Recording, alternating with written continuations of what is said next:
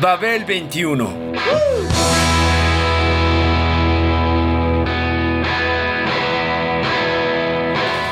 El rock de hoy.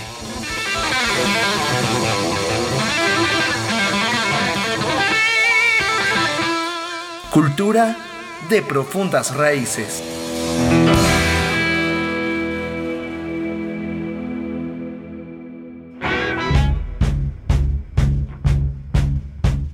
Nuestro fin en estos discos se funda en mantenernos fieles a un propósito sentimental. En ellos, el blues es una celebración. Ben Harper.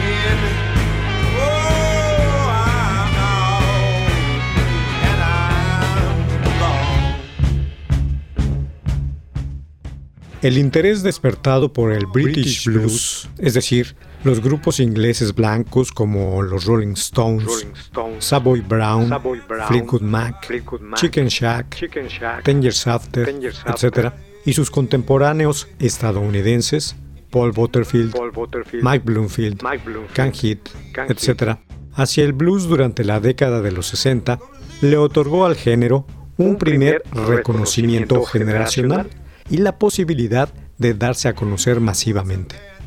De aquella camada de músicos y cantantes blancos surgieron los nombres de Eric Clapton, Alvin Lee, Robert Plant, Jimmy Page, Jeff Beck, Joe Cocker, Eric Burdon y hasta Rod Stewart. And I'm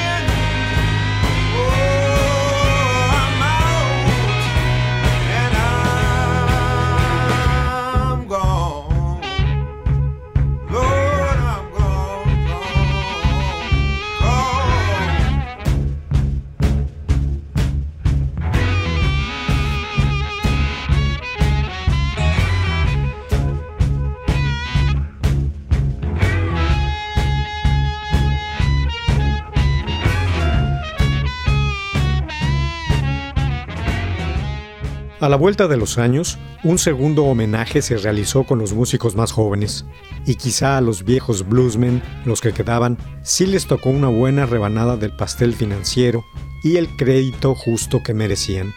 De alguna manera, ese segundo revival inició en varios frentes. Uno de ellos fue con el álbum The Healer, de 1989, de John Lee Hooker, en el que pidieron colaborar Santana, Bonnie Riot, George Thorogood y Los Lobos, entre otros.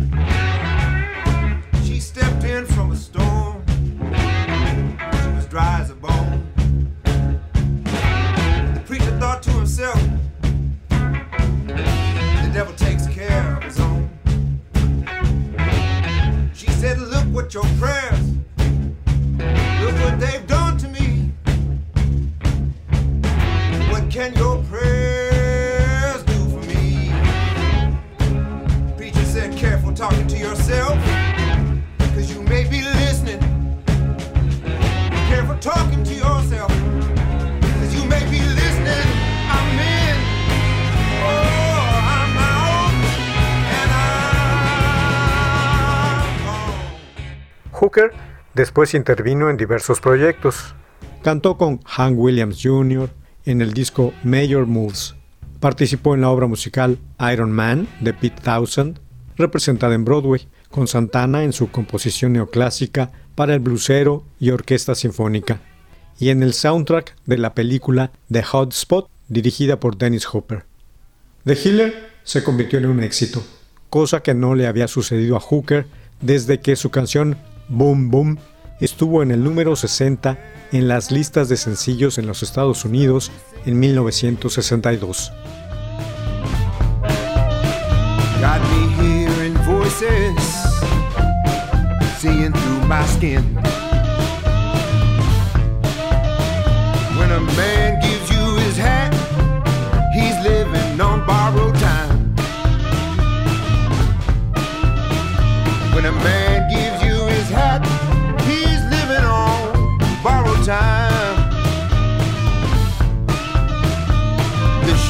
So I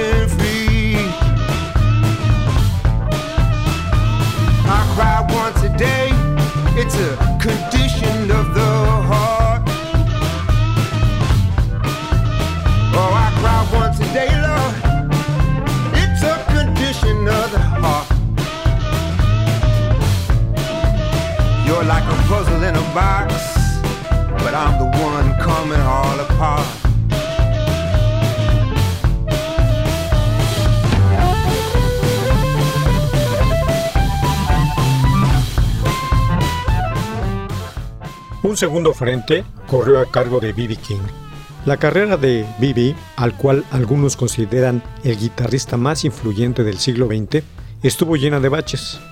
Su ascenso significó una larga y tenaz lucha. Hasta mediados de los 60, tocó en forma exclusiva para públicos negros, aunque ya lo conocían los guitarristas blancos. Influyó en igual medida en los más importantes, Clapton, Clapton Beck, Beck, Peter Green, Peter Green Mick, Taylor, Johnny, Winter, Johnny Winter, y en sus homólogos contemporáneos como los hermanos Bond, Jimmy, de los Fabulous Thunderbirds, el desaparecido y genial Stevie Ray, así como el fallecido Jeff Healey y el grupo U2.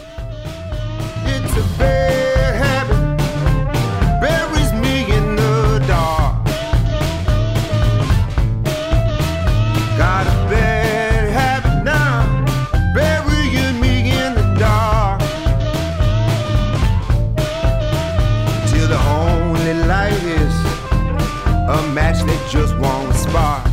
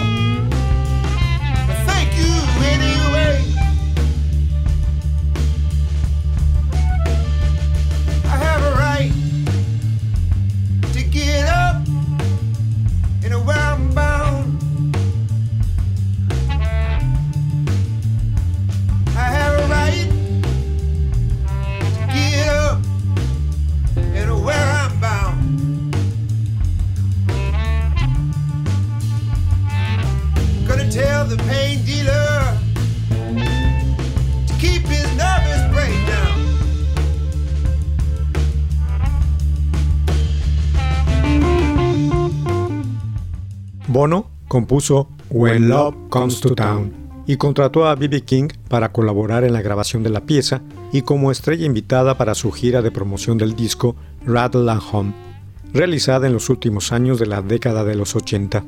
La segunda celebración generacional para el blues continuó cuando Albert King aceptó una oferta para grabar con el heavy metalero Gary Moore en el álbum Still Got the Blues de 1990.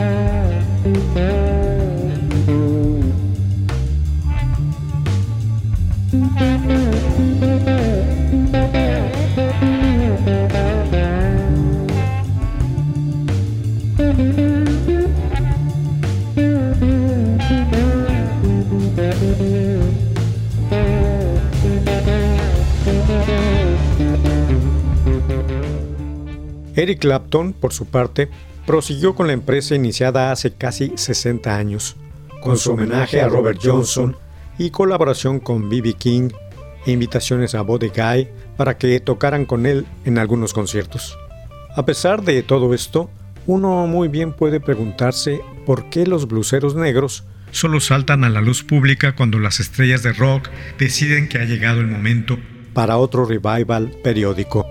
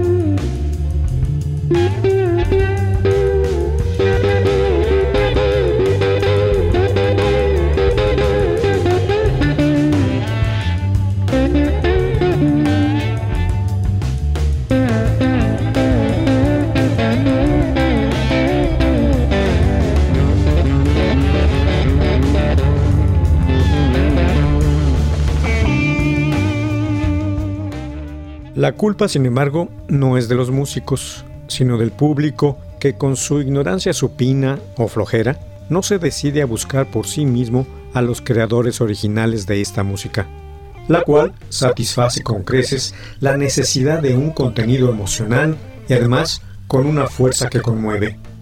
Entre los muchos revivals a que de manera regular convida la industria disquera, el del blues es quizá el que tiene mayor sentido.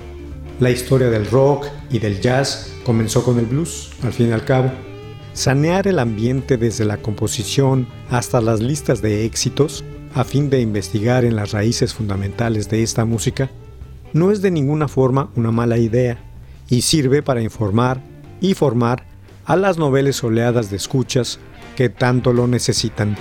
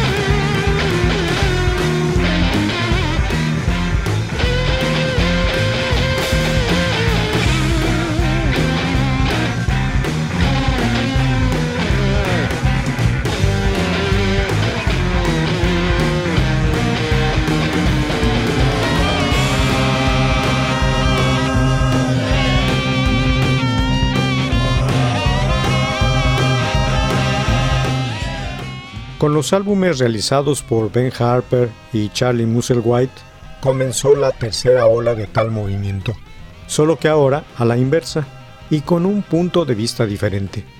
El músico joven negro comparte créditos con el viejo blusero blanco.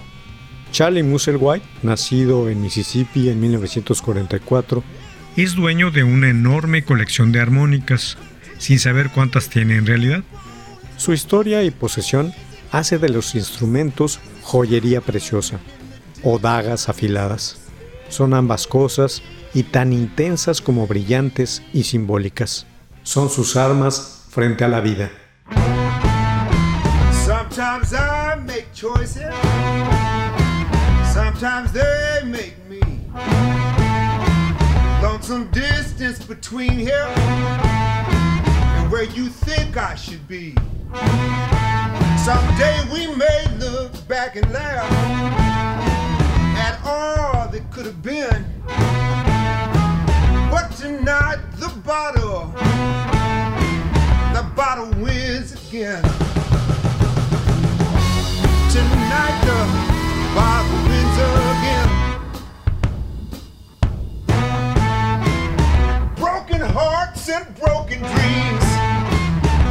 Out they weigh the same. Passed down through generations.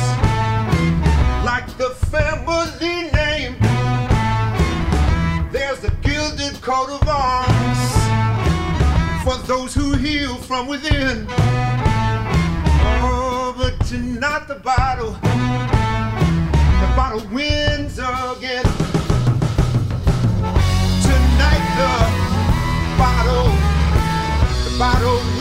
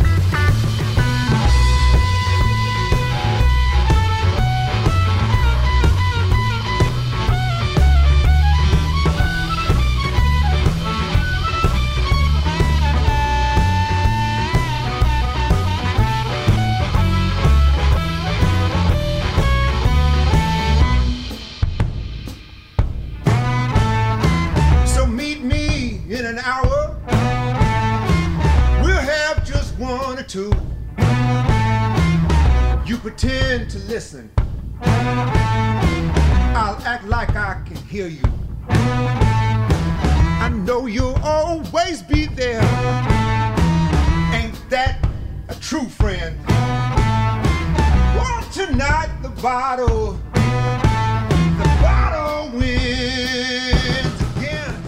Este músico creció en Memphis y obviamente se contagió del poderoso ritmo emergido de la Sun Records, cuna de Jerry Lee Lewis y de Elvis Presley. Sin embargo, fue en Chicago con el sello Chess Records, meca del blues eléctrico, donde colaboró entre otros pioneros con Howlin' Wolf, Muddy Waters, Buddy Guy y sobre todo con Sonny Boy Williamson, su influencia mayor en el instrumento. Musselwhite es leyenda viva del blues por sí mismo, por su alargada carrera dentro del género, e igualmente por ser uno de esos compañeros de viaje musical con los que se puede cabalgar hacia el horizonte, porque son confiables plenamente, sin ambajes. Estará ahí para cualquier cosa que se necesite y en el humor que se necesite.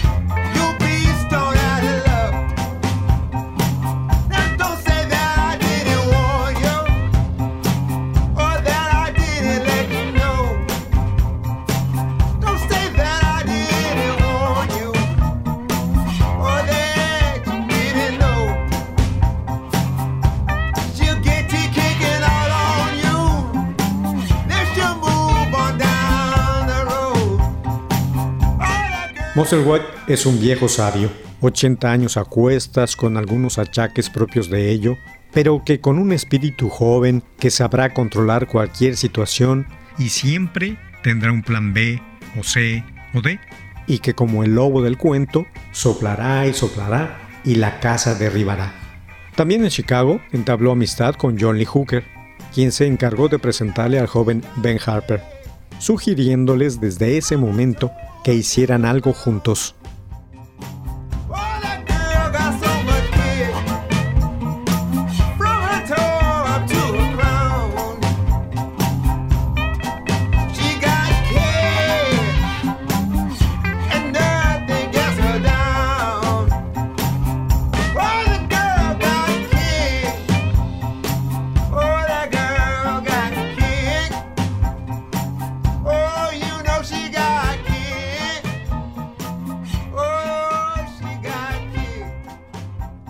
Ben Harper, nacido en Pomona, California, en 1969, ya había mostrado su voz aterciopelada y su gran habilidad instrumental en los álbumes como Welcome to the Cruel World, Burn to Shine y Diamonds on the Inside, con los que se erigió a fines de los años 90 y principios del siglo XXI como un nuevo pilar del rhythm and blues, al cual había mezclado con elementos del folk, del rock y del soul.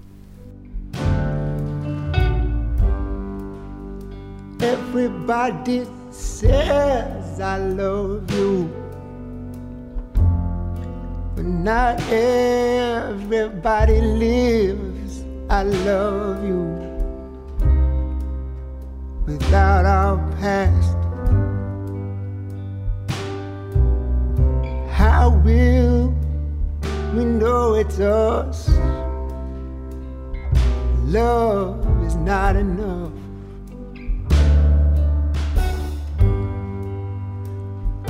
Could have hugged you more carefully. And I suppose you could have been there for me. But then again, they say it's meant to be. Yeah. But love is not enough.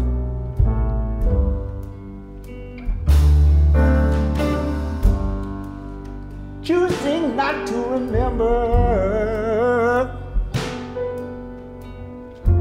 is no way to forget. That's just a losing bet.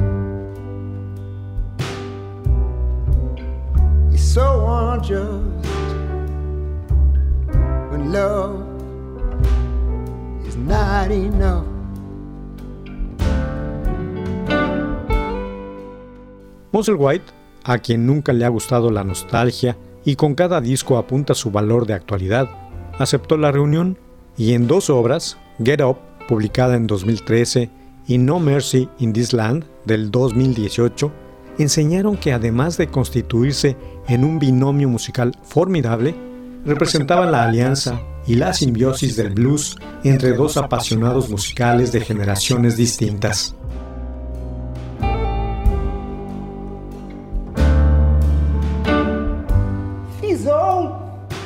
Streets of shame. Will they ever look the same? Will they remember our name? Just ask the dust. Love's not enough.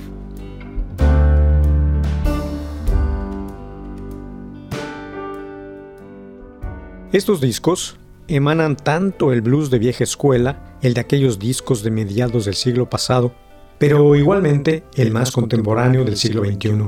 La mancuerna, pues, manifestó tener un pie en la tradición y otro en la actualidad.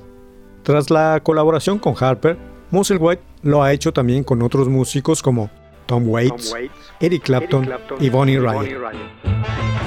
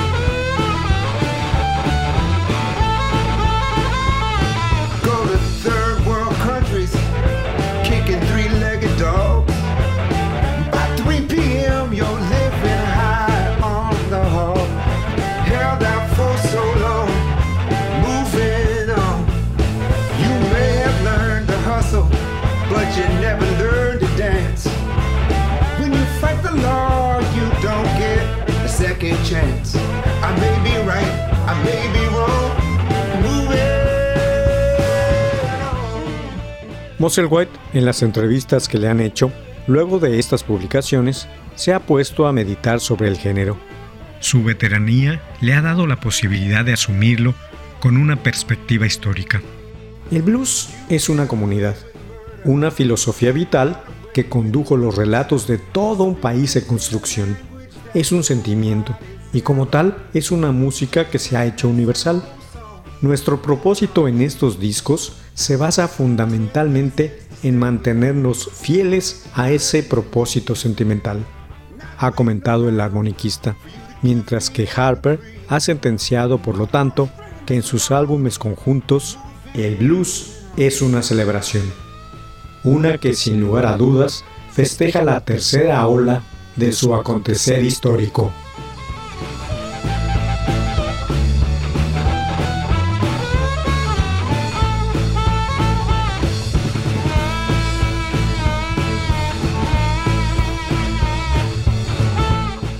Babel 21, el rock de hoy. Programa de Sergio Monsalvo. Equipo de producción, Pita Cortés, Hugo Enrique Sánchez y Roberto Hernández.